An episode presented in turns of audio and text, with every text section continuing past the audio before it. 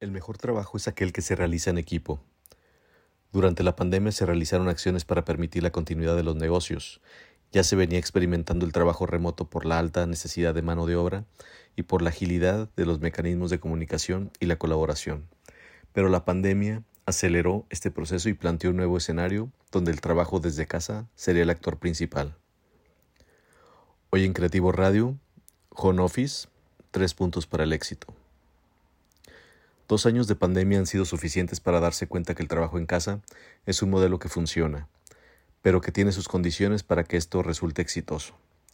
Como todo sistema, deben de existir puntos a considerar para su implementación y validación, ya que como un nuevo modelo de trabajo no solo afecta la cultura, sino la base de trabajo en horas y objetivos. Aquí tres puntos a considerar para que su implementación del trabajo en casa o home office resulte exitoso. 1. Tecnología.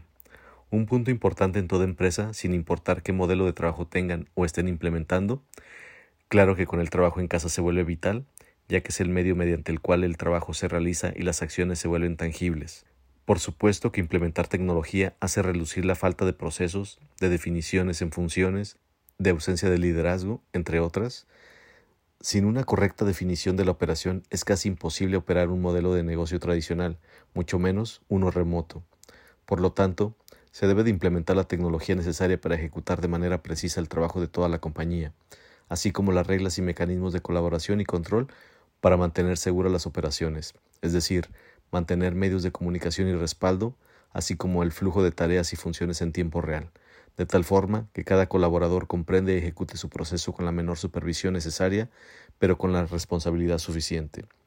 La tecnología ahora es el medio que nos permite interactuar con los sistemas y las personas, sin importar en dónde se encuentren, y las políticas, procesos y funciones nos permiten hacer que una compañía funcione con la seguridad de que todo lo que hacemos está cumpliendo y tiene un soporte tecnológico para operar y restablecerse cuando sea necesario.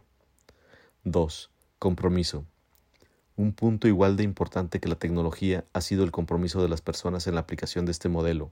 Si bien es cierto, que este modelo de home office o trabajo en casa no es para todos, sí lo es para las personas que han demostrado una alta responsabilidad con una menor supervisión y que al final sus resultados así lo han demostrado.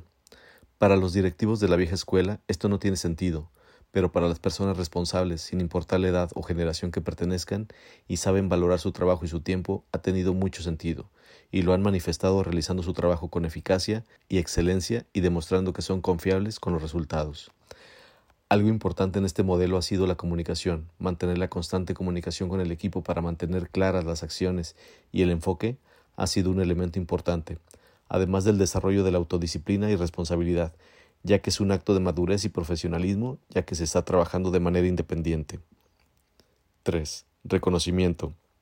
Siempre es bueno reconocer los esfuerzos de los colaboradores. Hoy más que nunca las personas bajo este modelo de home office necesitan saber que están haciendo bien su trabajo y conocer las áreas de oportunidad para hacerlo mejor cada vez. Esto debido al reto de mantener equipos enfocados y sanos sin las relaciones que se desarrollan en la oficina. Por ello es importante desarrollar mecanismos para que los colaboradores puedan seguirse desarrollando como profesionales y creciendo como personas. Ocuparse de su crecimiento y adaptación a este modelo mediante el cuidado de sus horarios, de su salud física y mental y su equilibrio vida-trabajo. Un reto importante el medir el clima laboral en este esquema, pero nada que no se pueda resolver con voluntad y profesionalismo. Ha sido también aceptado este modelo que hoy en día las personas buscan oportunidades de colaborar en empresas o por lo menos en uno híbrido.